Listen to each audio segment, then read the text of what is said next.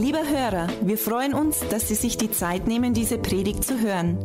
Mehr Informationen finden Sie unter www.glaube-lebt.de. Am Ende dieser Aufzeichnung bekommen Sie noch einige wertvolle Hinweise. Wir würden uns freuen, von Ihnen zu hören. Wir wünschen Ihnen viel Freude und wertvolle Erkenntnisse beim Hören. Schön, dass wir alle da sind. Also ich freue mich auch selber, dass ich da bin. Ähm, aber das ist doch gut, oder? Wenn man in den Gottesdienst kommt, dann sollte man in den Gottesdienst kommen und sollte gut drauf sein. Weil wenn man den Besten der Besten, den Höchsten der Höchsten, den, die Liebe in Person trifft, ich meine, da muss man gut drauf sein, oder? Ich finde, Christen, die nicht fröhlich sind, sind immer verdächtig. Aber manchmal ist es so, dass andere Leute, die Christen, die fröhlich sind, verdächtig sind. Also das müssen wir noch ein bisschen in unserer Kultur anschauen, aber ähm, also der Gott, den ich kenne, der gibt mir allen Grund zum fröhlich sein. So, wir beten trotzdem. Ähm, Vater, ich danke dir für den Gottesdienst und Du sagst in deinem Wort über dich selber, du bist die Liebe. Und ich danke dir, dass du die Liebe bist. Ich danke dir dass alles, was wir in deinem Wort in der Bibel lesen können, motiviert ist von deiner Liebe. Und ich bete, dass deine Liebe heute in uns wirkt. Ich bete, dass wenn wir das Wort Gottes heute hören, dass es uns Hilfe ist. Nicht Hilfe, weil wir schwach sind, sondern Hilfe, weil wir immer weiter wachsen können. Danke, Herr für die Zeit, die wir miteinander haben, mit dir und mit deinem Wort. In Jesu Namen. Amen. Gestern habe ich ein wunderbares äh, Erlebnis gehabt. Gestern bin ich eingeladen worden als Gastsprecher und habe zu einer Gruppe gepredigt, zu der ich normalerweise gar nicht oft predige. Und es war ganz komisch, weil ich habe mich gestern Abend so gefühlt, als würde ich wieder ganz frisch anfangen mit dem Predigen. Ich habe wieder so, uh, und wie wird das und wie mache ich und wie sage ich das und kennen die. Und es war unsere Jugend. Und es war nicht nur die Jugend da von, von, äh, von Mühldorf, Eudeding, Erding und Droschberg, sondern die waren auch aus Traunstein da und ich glaube aus Burghausen waren ein paar da. Es waren einfach ein Haufen Jugendliche und ich habe gedacht, okay, kann ich die Sprache überhaupt noch? Habe ich das überhaupt noch drauf? Oder denken Sie, da kommt irgend so ein Euder mit verstaubten Ansichten und so weiter. Aber eins ist gut, ähm, das Wort Gottes ist immer lebendig. Ich meine, wir werden vielleicht alt, aber ganz ehrlich, die Bibel wird nie alt. Ähm, es hat Zeiten gegeben in meinem Leben, da war ich total überzeugt, dass die Bibel nichts für mich ist. Es hat Zeiten in meinem Leben gegeben, da war ich total überzeugt, Glaube ist was für, und jetzt soll sich niemand angesprochen fühlen, okay? Glaube ist was für ältere Frauen, denen es langweilig ist. Das war damals so in meinem Kopf, bevor ich mich für Jesus entschieden habe, weil ich habe immer geschaut, wer ist denn unter der Woche in der Kirche und meine Oma war immer in der Kirche und, und dann war das immer so, okay, dann, dann ist Glaube ich für diese Zielgruppe anscheinend, aber ich bin da viel zu cool. Es ist für, für mich, ich komme jetzt recht mit dem Leben, ich bin ja stark, für was brauche ich denn das überhaupt? Ich meine, hey, mir geht's ja gut. Ähm, mir geht's immer noch gut. Aber eins weiß ich, seitdem ich eine lebendige Beziehung zu Gott habe, geht's mir besser. Ähm, Glaube ist keine Gedankenvorstellung. Glaube ist keine Religion und Glaube ist schon gar keine Philosophie. Sondern Glaube spiegelt sich wieder in dem, dass ihr Beziehung habt zu einer Person. Dass ihr Beziehung habt zu Gott selber. Das macht den ganzen Unterschied. Und ähm, darf ich mal das ausleihen? Ich meine, du kriegst den Preis halt für die schwerste Bibel. Solche Bücher haben wir früher immer gesucht, wenn wir Blumen trocknen wollten. Da aber steht lauter gute Sachen drin. Amen. Aber, aber Glaube spiegelt sich nicht in dem wieder, wie dick meine Bibel ist. La Glaube spiegelt sich nicht wieder in, nicht einmal unbedingt in dem wieder, wie viel ich vom Wort Gottes weiß, obwohl es gut ist, viel vom Wort Gottes zu wissen, sondern Glaube spiegelt sich wieder in dem, wie gut meine Beziehung ist meine Beziehung zu einer Person, meine Beziehung zu Gott dem Vater, meine Beziehung zu Gott dem Sohn, jetzt, jetzt hast du Angst, gell? meine Beziehung zum Heiligen Geist. Und ähm, ich habe zwar für euch auch Predigt vorbereitet, aber ich äh, nehme noch Teile aus der Predigt von gestern Abend. Waren nämlich ein paar gute Sachen dabei. äh, wer von euch hat Weltmeisterschaft angeschaut? Komm, seid, es zu. Es zu. Okay. Ähm, Wer von euch hat irgendwelche Kommentare gehabt über die Spieler? Wer war mit Leuten zusammen, die Kommentare gehabt haben über die Spieler? Interessant. Gell? Wer von euch war auf dem Spielfeld bei der WM? Ah, keiner. Aber mitreden, da wir alle, oder? Das heißt, solange du auf der Couch bist, kannst du leicht Experte sein, weil es mit der Realität nichts zum Tor hat. Und was ich damit veranschaulichen möchte, ist, es gibt so viele Themen, solange wir nicht in der Praxis in dem Thema sind, können wir leicht Experten sein. Wir können so leicht Experte sein für das Leben des anderen. Wir können so leicht Experte sein äh, für das, wie unsere Politik das machen sollte. Wir haben ja ein paar lebendige Beispiele gehabt jetzt die letzten 14 Tage. Es war ja fast so spannend wie die WM. Ähm, aber wir, wir denken, wir haben, wir haben, keiner von uns ist in der Politik. Keiner von uns muss das machen, was die machen. Aber wir wissen alle, wie sie es machen sollten. Ist das nicht super? Was denkst du über Leute, die glauben, sie wissen besser über dein Leben Bescheid als du selber?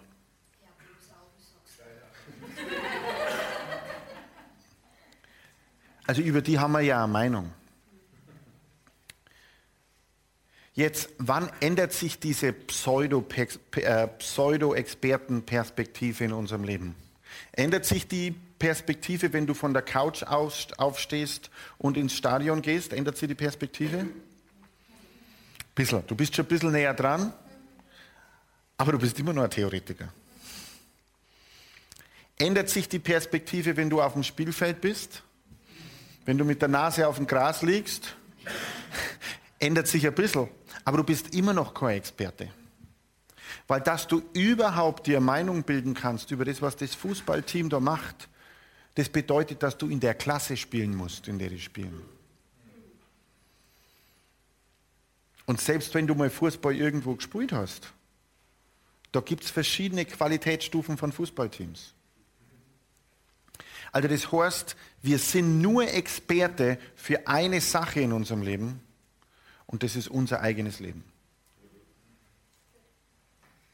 Niemand ist Experte für das, was Jürgen und Steffi machen. Weil niemand sonst ist pastoraler Leiter in Mühldorf. Ja. Aber ich bin mir sicher, jeder hat eine Meinung. Und ich habe alle eine gute Meinung. Amen. Ja? Aber keiner kann mitreden. Keiner kann mitreden über mein Leben. Keiner kann mitreden über dein Leben. Außer jemand, der dein Leben mindestens genauso gut kennt wie du selber. Und den gibt es wohl. Das ist Gott. Das ist Gott. Sich Gedanken zu machen über das Leben der anderen, sich Gedanken zu machen über das, wie Dinge laufen, ist die größte Vermeidungsstrategie dein eigenes Leben zu leben. Mit der Chipstüten auf der Couch hat man lauter dicke, unsportliche Experten für Fußball. Geistlich ist es ganz genauso. Ist die Frage, sind wir geistlich auf der Couch, im Zuschauermodus, im Bewerten von dem, was läuft? Sind wir geistlich zumindest im Stadion? Weißt du, das bewerten sogar Leute, was da herin läuft, die gar nicht da sind. Die sind auf der Couch. Brauche gar nicht, ich weiß schon, was läuft, da gehe ich lieber auf die Wiese. Da. War ich schon mal vor 30 Jahren, das ist dasselbe. Oder ich meine, wenn wir im Stadion sind, wenn wir da herin sind, dann ist es schon was anderes. Dann, ja, dann merkt man schon ein bisschen mehr. Aber wir sind immer noch nicht Experten. Jede einzelne Person, und ich glaube, ihr habt die Schriftstelle von mir schon mal gehört, es tut mir leid, ich muss wieder ähm, Epheser Kapitel 2, Vers 10. Aber wir schlagen es miteinander auf. Epheser Kapitel 2, Vers 10. Ich habe ganz was anderes vorbereitet. Es tut mir so leid. Eigentlich nicht wirklich, aber ich tue zumindest so. Denn wir sind seine Schöpfung, sagt die Bibel, in Christus Jesus geschaffen, zu guten Werken, die Gott zuvor bereitet hat, damit wir in ihnen wandeln sollen. Und genau für das sollte man Experte sein. Genau für das. Die ganze Zeit auf der Couch in der Beobachtung der anderen in ihrem Glaubensleben ist verschwendete Zeit. Darfst ruhig noch da lassen, da muss ich mich noch ein paar Mal drauf beziehen. das ist lustig, gell? Aber die ganze Zeit auf der Couch ist vergeudete Zeit. Die ganze Zeit im Stadion, wenn du nicht in Aktion bist, ist verschwendete Zeit. Du hast gebrüllt, du bist heiser, jemand hat da Bier drüber geschüttet, aber du hast nichts erreicht. Du hast kein Meter erreicht, du hast kein Tor geschossen, du hast keinen persönlichen Fortschritt, gar nichts. Es ist einfach verpufft. Und die Frage ist, wie leben wir als Christ unser Leben? Was hat Gott eigentlich für einen Plan für mein Leben? Ob, ob, und ob wir jetzt eine Beziehung zu Gott haben oder nicht eine Beziehung zu Gott haben, die Regel gut für jenes Leben. Ist mein Leben ein reaktives Zuschauerleben oder ist mein Leben ein proaktives Gestalterleben? Das ist die Grundfrage. Die Schriftstelle da ist ganz klar. Gott hat für dich ein proaktives Gestalterleben vorbereitet.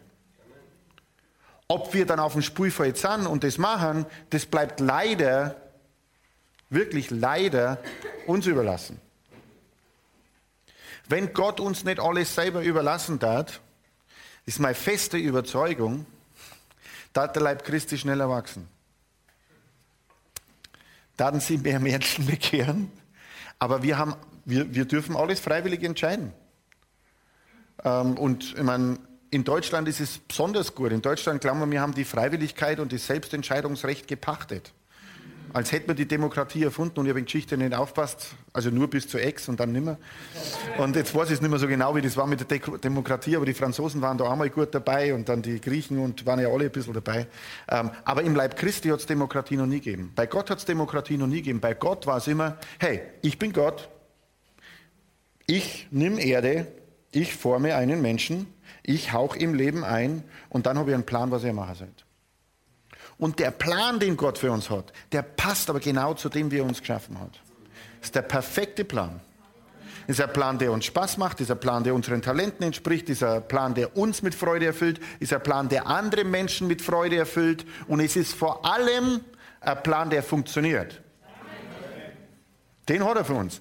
Ob wir den Plan machen oder nicht, ob wir auf der Couch sitzen bleiben und Manöverkritiker sind oder in Aktion sind und auf dem Spielfeld sind und was ist denn die unterste Klasse im Fußball? Nein, nein, und da gibt es doch A, B, C, D, E. Wo, wie, wie, wie weit geht das? Sagen wir mal, ob du in der Z-Klasse Fußball spielst. ja, ist völlig egal in welcher Klasse. Hauptsache du spielst. Aber wenn du nie in der F-Klasse anfängst, kannst du nie in der E-Klasse spielen. Wenn du nicht in der E-Klasse spielst, kannst du nicht in der C-Klasse spielen. Wenn du nicht in der Kreisklasse spielst, kannst du nicht in der Bezirksklasse spielen und so weiter und so weiter und so weiter. Wichtig ist, dass wir spielen. Gott beurteilt uns nicht nach dem, wie effektiv wir sind, sondern Gott beurteilt uns nach dem, ob wir aktiv sind. Und ich habe gestern das Beispiel von den Talenten gelesen aus der Bibel. Ich könnte es jetzt auch noch mal lesen, aber im Grunde geht die Bibelgeschichte so. Und Jesus erzählt die Geschichte äh, den Leuten, die um ihn rum sind. Und er sagt, ähm, es gibt einen Vermögenden und der hat Güter und er gibt dem ersten fünf Talente, den zweiten gibt er zwei Talente dem dritten gibt er ein Talent. Und dem mit die fünf Talente, nach einer Zeit kommt er dann zurück und macht ähm, Inventur. Und sagt, hey, was ist jetzt passiert mit dem, der die fünf Talente hat? Und der mit die fünf Talente, der hat die fünf Talente verdoppelt.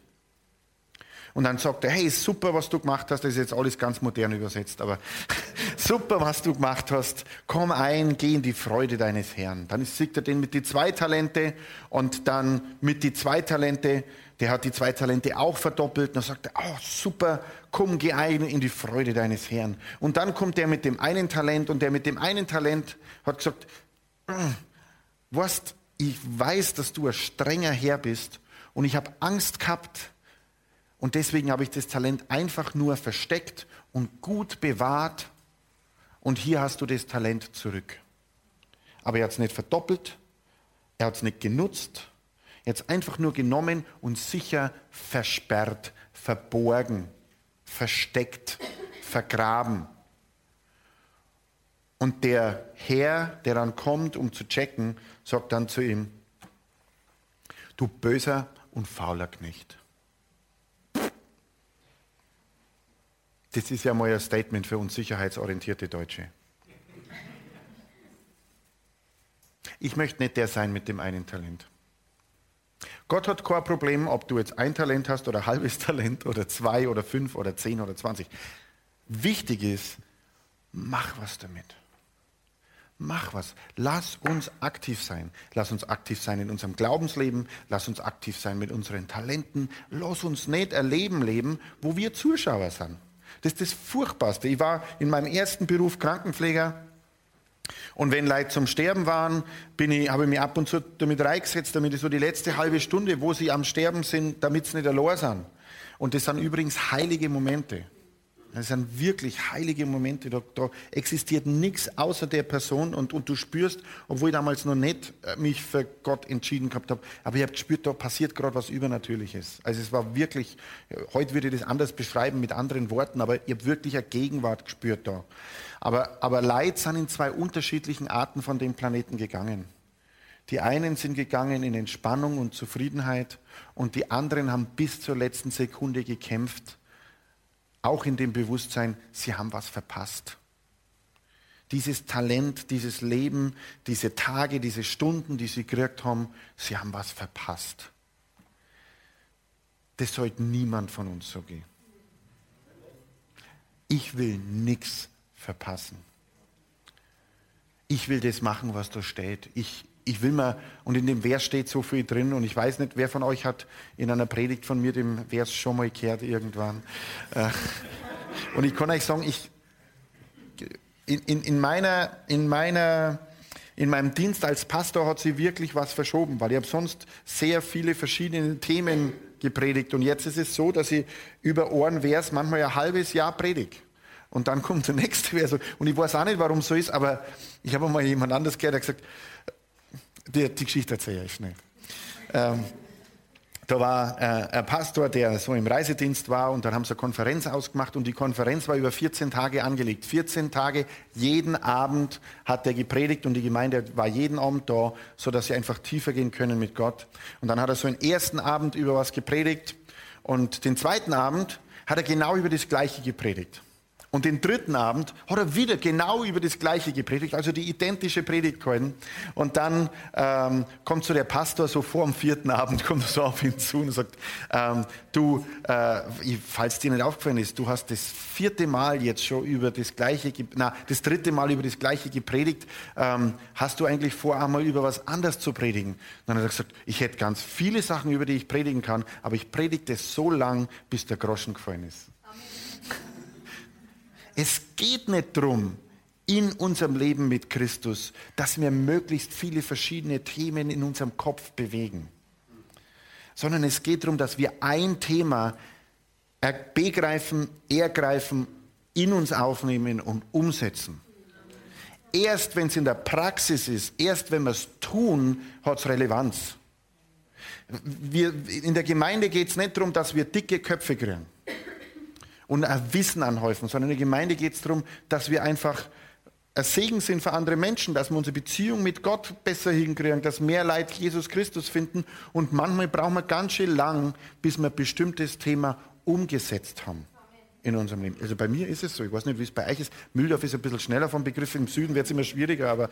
Äh, ja, ich check dann. Ich check dann. Okay, ich check dann. ja. Okay. Jetzt bin ich völlig raus, weil das. Mit so viel Demut habe ich nicht gerechnet. Okay. Ja, das ist sehr gut. Sehr gut. Ja.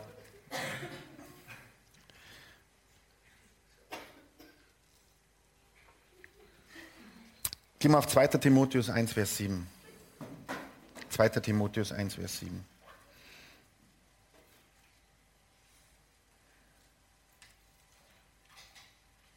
Als ich heute vor dem Gottesdienst gebetet habe, noch zu Hause und auch in der Vorbereitung, ähm, und ich habe gebetet und ich habe eine bestimmte Portion bekommen in der Predigt, äh, von der ich gewusst habe, das ist für zwei bestimmte Menschen.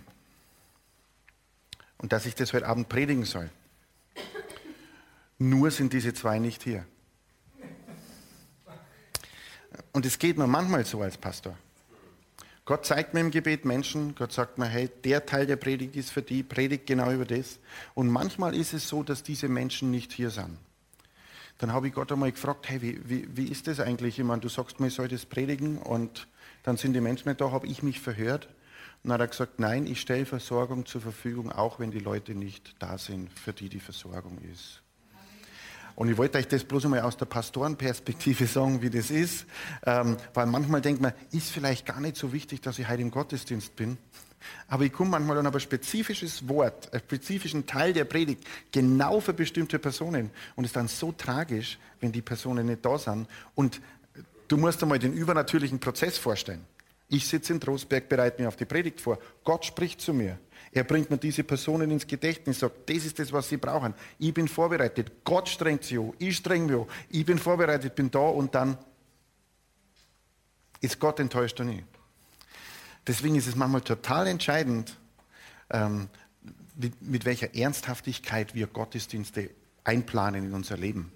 Gott bereitet Dinge vor, die er uns geben möchte. Das ist gar nicht so, wir lachen auch vor im Gottesdienst, alles gut, aber das ist manchmal gar keine so eine lustige Nummer sondern da passieren übernatürliche Veränderungen. Das wollte ich einfach mal so sagen, dass ihr ein bisschen an meinem Pastorenleben teilhaben könnt.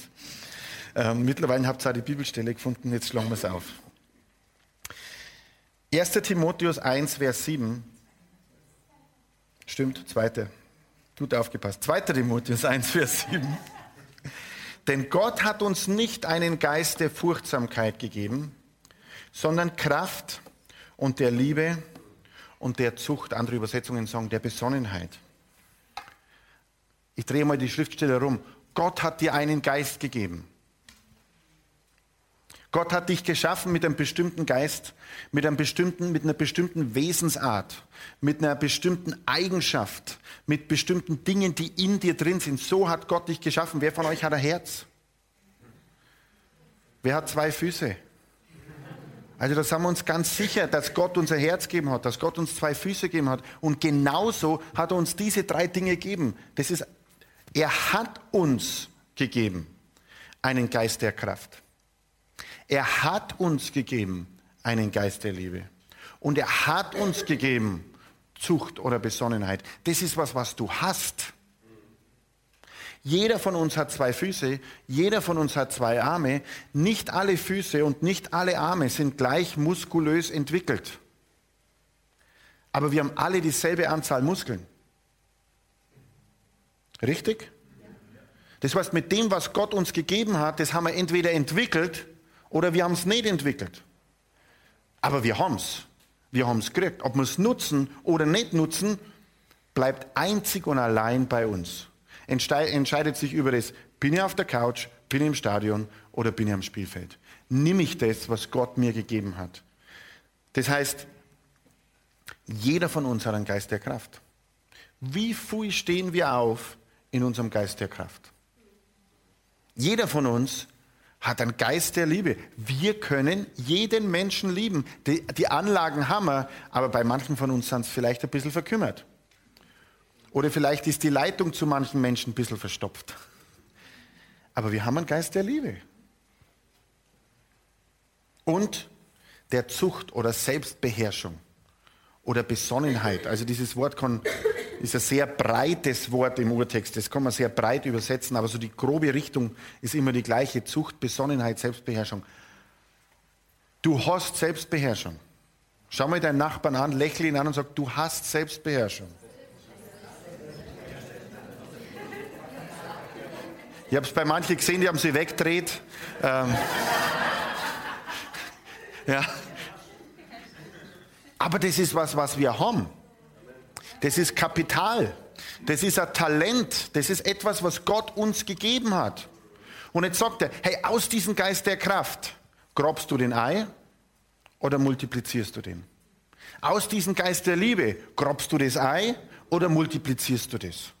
Aus dieser Selbstbeherrschung, dass du es selber im Griff hast, grobst du das Ei oder multiplizierst du das? Und es fängt schon damit an, ob wir das überhaupt glauben, was das Wort Gottes sagt über unser Leben oder nicht. Wollen wir ein Leben leben in permanenter Entschuldigung und Selbstrechtfertigung oder wollen wir einfach wachsen? Du kannst nur eines haben. Menschen, die ständig zu weich sind zu sich selber, für allen Blödsinn eine Ausrede haben, wachsen nie. Die bleiben ihr Leben lang Babys. Und du kannst dich mit 80-Jährigen unterhalten, die immer noch Babys sind in ihren Verhaltensweisen. Die außer jammern und meckern und beschweren und so weiter. Alles ist schlecht, alles ist furchtbar, alle sind gegen mich, ich kann für nichts was dafür, die anderen sind die Bäsen. Das kannst du in jedem Alter haben, in jedem Alter haben. Das kannst du auch bei Christen ganz genauso haben. Da kommt kein so übernatürliches Tröpfchen und auf einmal ist das weg. Ne, das nennt sich Heiligung. Das müssen wir jede Woche machen. Wir müssen das, was Gott uns gegeben hat an Selbstbeherrschung, entwickeln. Und das entwickelt man wie Muskeln. Muskeln entwickeln sich, wenn du das hernimmst. Wenn du das nicht hernimmst, entwickeln sie sich nicht. Was machen wir mit dem, was Gott uns gegeben hat? Aber Gott hat dir, und jetzt kommt das andere, was ganz Bestimmtes eben auch nicht gegeben. Anfang des Verses. Gott hat uns nicht einen Geist der Furchtsamkeit gegeben oder andere sagen Angst. Wer hat schon mal Angst gehabt? Wer ist bereit, ehrlich zu sein? Okay, ja. Wir haben alle schon mal Angst gehabt. Und es gibt ein gutes Angstgefühl und ein schlechtes Angstgefühl. Es gibt ein gutes Angstgefühl, das sich auf Vernunft, ähm, das sich auf Vernunft gründet. Also wenn du jetzt ähm, ja, an so einem steilen Felsabhang stellst, stehst und dich so drüber beugst und hast so den Gedanken, könnte schlecht sein, wenn du nur runterspringst, das fühlt sich ungut an, dann ist es gute Angst. Ja?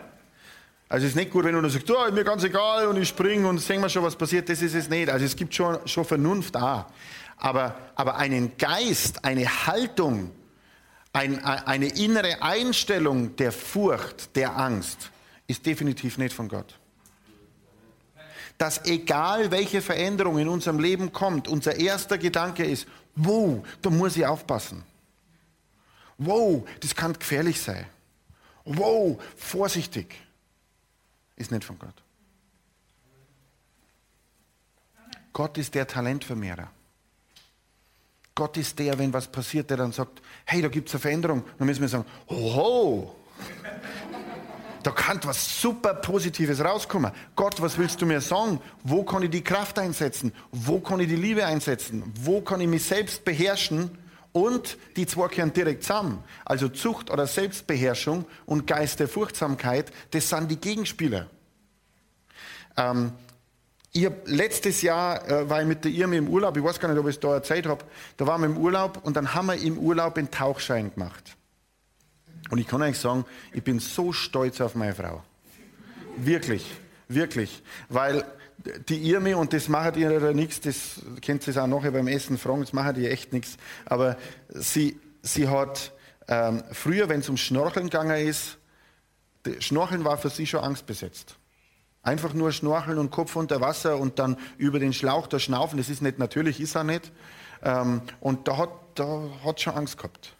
Und dann haben wir einen Tauchschein gemacht. Also mit der Flaschen unter Wasser, ähm, 18 Meter tief. Und dann musst du die, die Flaschen abschnallen und musst den, den Schnorchel rausnehmen, dann musst die Flasche dem anderen geben, dann musst den, den Schnorchel von dem anderen in deinen eigenen Mund tun und so weiter. Also dann läuft das Wasser in die Brühen und, und, uh.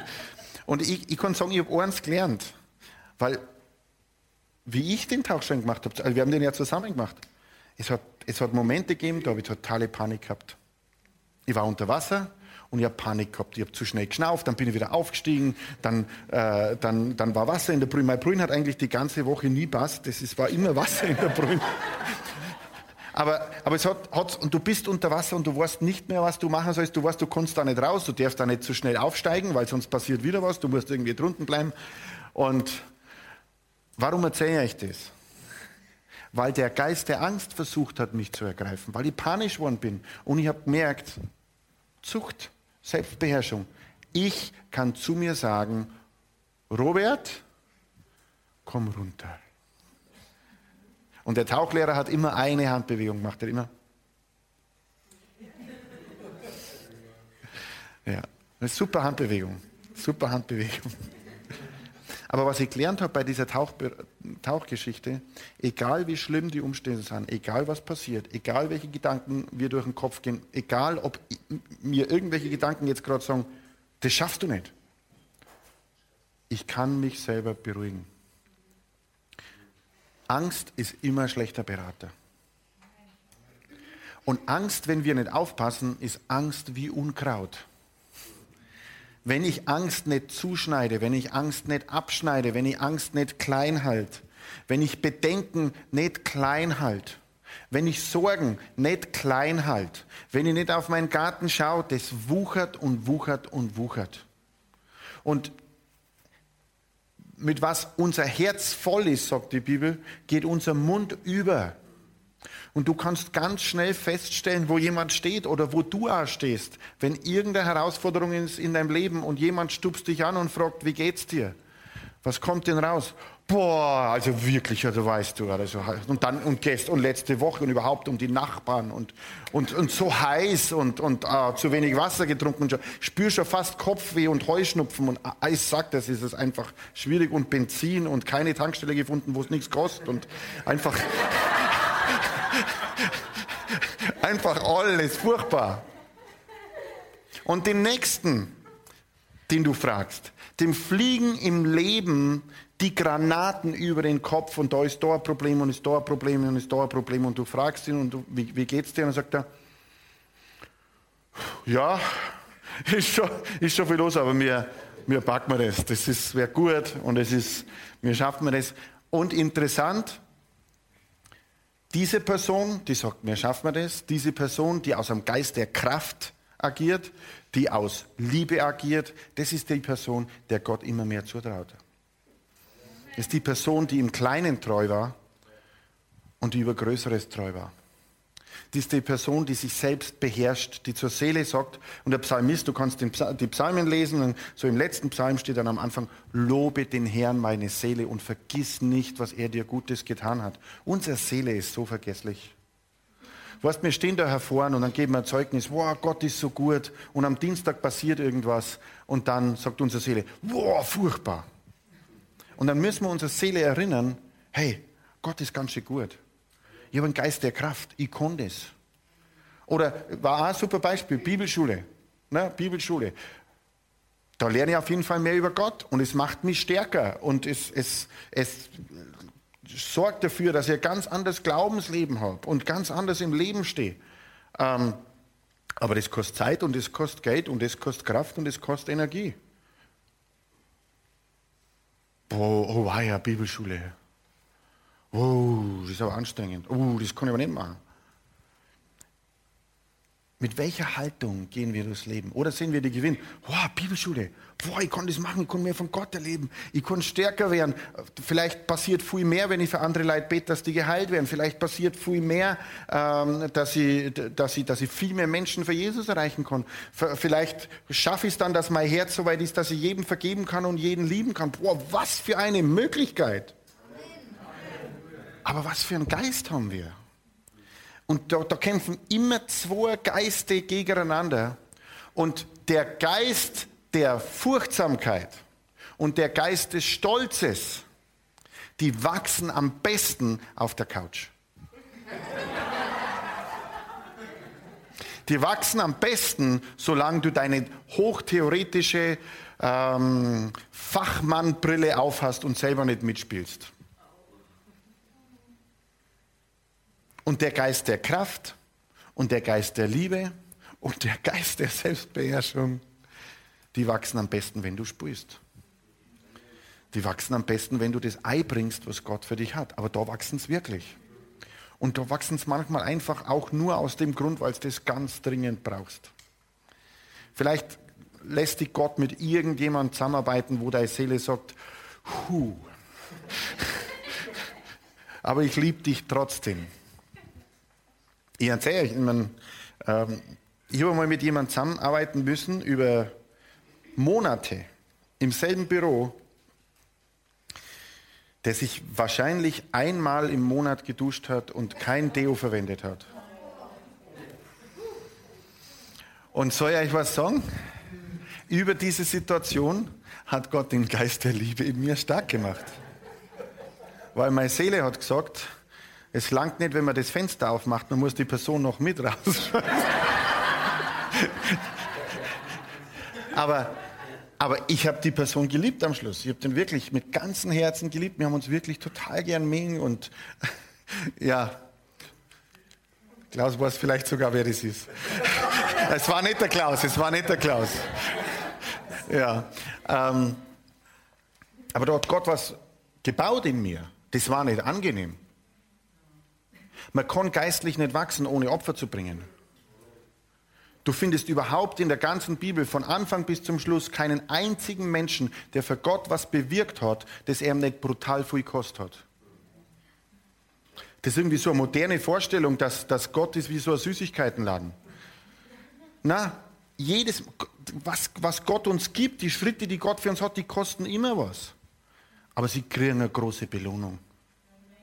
Aber wenn ich als Christ nicht Bereitschaft mitbringe, auch zu leiden, auch auf Dinge zu verzichten, auch meiner Seele mal zu sagen, komm, jetzt reiß die mal zusammen.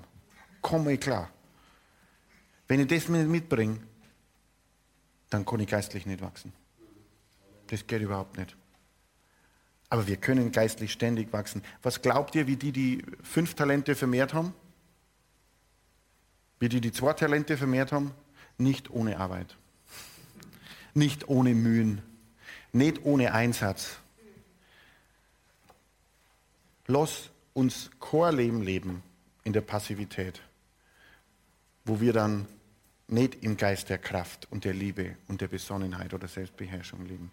Und lass dich vor allem, das ist mir das Allerwichtigste, das ist mein wichtigster Punkt heute, lass dich vor allem nicht von Angst und Stolz und Besserwisser und Bequemlichkeit und ähm, Basisdemokratie von irgendwas abhalten, was Gott für dich hat.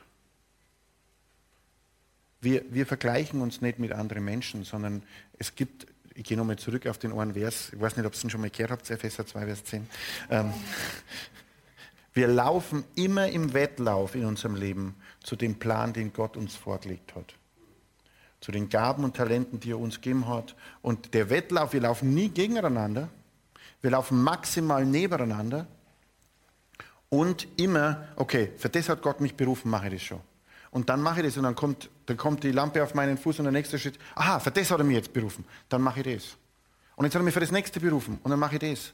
Und die Schritte, die Gott mir in meinem Leben gesagt hat, das war ganz oft so, wow, Gott hat mich für das berufen, das ist richtig cool, Halleluja. Und Gott will, dass ich jetzt das mache, das mag ich aber gar nicht machen, aber ich mache es trotzdem. Ach, und jetzt kann ich das machen, das schaut schon wieder ein bisschen besser aus, dann mache ich das. Oh, jetzt kommt wieder so ein Auweia-Schritt. Aber es war immer ein Schritt nach vorn.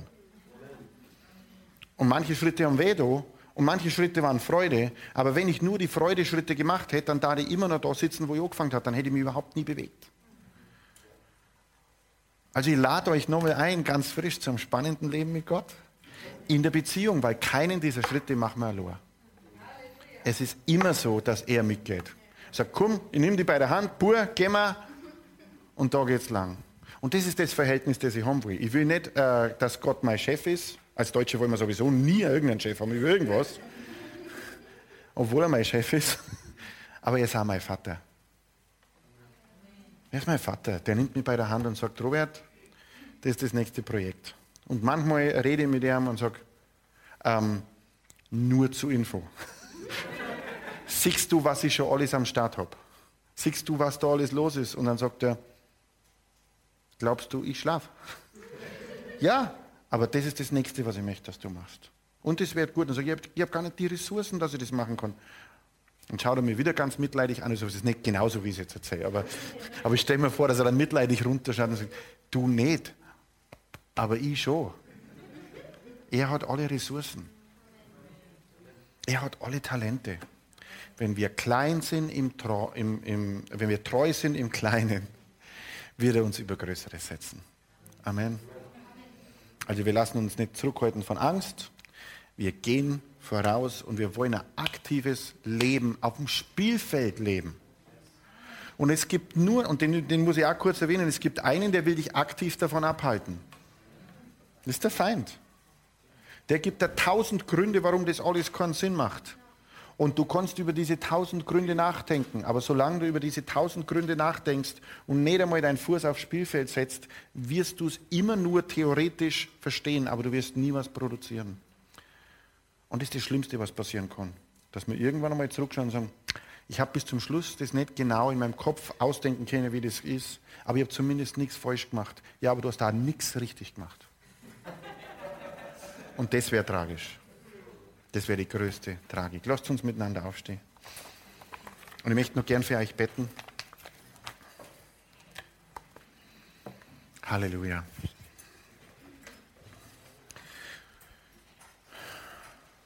Vater, ich danke dir, dass du in deinem Wort sagst, wo zwei oder drei Namen in deinem Namen versammelt sind, da bist du mitten unter ihnen. Und ich weiß, dass ich weiß, dass ich weiß, dass du mitten unter uns bist. Und dass du einen guten Plan für jeden Einzelnen. Und manchmal ist das vielleicht in der Predigt ein bisschen einfach und ein bisschen viel verlangt, wenn ich da sage, hey, komm von der Couch aufs Spielfeld. Aber wenn du jemand bist, der gerade auf der Couch ist, dann möchte ich dir ermutigen, steh auf von der Couch und geh Richtung Stadion. Und wenn du jemand bist, der im Stadion ganz oben sitzt, dann ermutige dich, setz dich ein bisschen näher ans Spielfeld.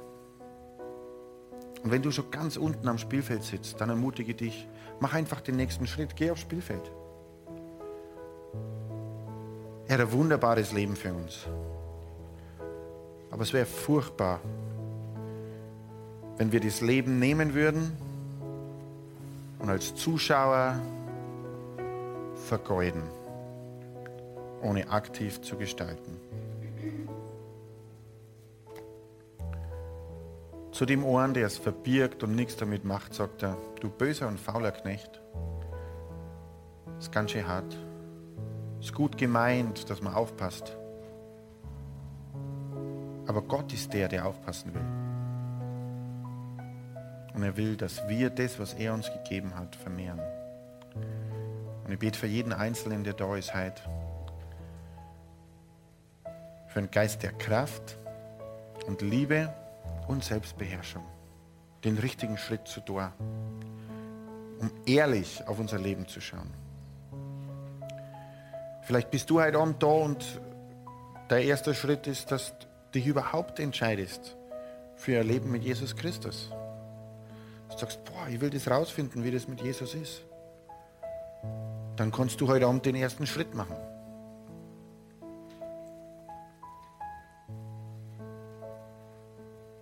Und wenn du den ersten Schritt machen willst, heute Abend, dann ich werde heute Abend zwei Gebete beten. Und ich bete es vor und das können wir gemeinsam beten. Das erste Gebet ist, das Gebet für den ersten Schritt zu Jesus hin. Und das zweite Gebet ist für den nächsten Schritt zur Aktion hin. Und ich fange mit dem ersten Gebet an. Und wenn du das willst, wenn du von Herzen das glaubst, dass Jesus der Sohn Gottes ist, dann lade ich dich ein, bet mit. Und wenn du Jesus einlädst in dein Leben, wenn du sagst, ja, ich will das rausfinden, Eins kann ich dir versprechen, er wird dir begegnen. Das ist eine Einladung, die er jedes Mal annimmt. Eine Einladung in unser Leben. Und ich bete vor und dann können wir gemeinsam nachbeten. Wenn das für dich passt mit dem Herzen. Ich will dir nicht so was drängen, aber wenn es passt, dann bete es mit. Vater, ich danke dir, dass du deinen Sohn Jesus für mich gesandt hast. Und Jesus, ich glaube, dass du der Sohn Gottes bist. Dass du deinen Sohn für mich gesandt hast. Jesus, ich nehme dich heute an als meinen Herrn danke dir, dass du meine Schuld und Sünde getragen hast. Und ich lade dich ein. Sei Herr meines Lebens. Führe mich und leite mich. Und zeige mir den Weg, den du für mich hast. Amen. Und wenn du das zum ersten Mal gebetet hast, dann möchte ich dir einfach ermutigen, das ist der erste, die erste und wichtigste Entscheidung, die man überhaupt im Leben treffen kann. Und nach der entwickelt sich genau das, über was ich gepredigt habe, diese Beziehung, die Beziehung zu Gott. Es ist nicht Gedanken, es ist Beziehung. Und das zweite Gebet, das ich beten möchte, ist einfach das Gebet für den nächsten Schritt.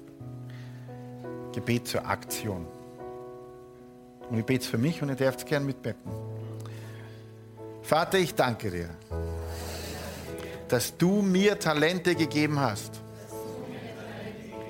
Dass du mir ein gutes Leben gegeben hast.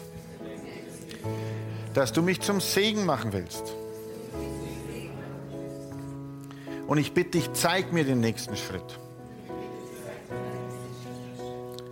Zeig mir, was du willst, dass ich tue. Ich verpflichte mich heute dir gegenüber, ein guter Verwalter meiner Talente zu sein.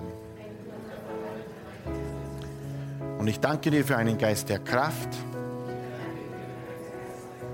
für einen Geist der Liebe und für einen Geist der Selbstbeherrschung. Ich will wandeln in dem, was du mir sagst. Und aktiv Frucht bringen. In meinem Leben. Für dich. Amen. Halleluja. Wir schließen noch ab mit dem letzten Lied. Und das, was wir gerade gemacht haben, sollte keine Entscheidung für heute sein, sondern eine Entscheidung für jeden Tag. Amen. Für jeden neuen Tag.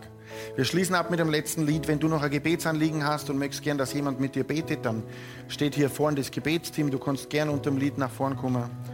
Ähm, und wir anderen, wir singen einfach alle gemeinsam für Gott. Liebe Hörer, wenn Sie dieses Gebet von ganzem Herzen mitgebetet haben, beginnt für Sie ein neues Leben. Wir würden uns sehr freuen, wenn Sie Kontakt mit uns aufnehmen und uns davon wissen lassen. Kontaktinfos finden Sie unter www.glaube-lebt.de. Wir wünschen Ihnen Gottes Segen.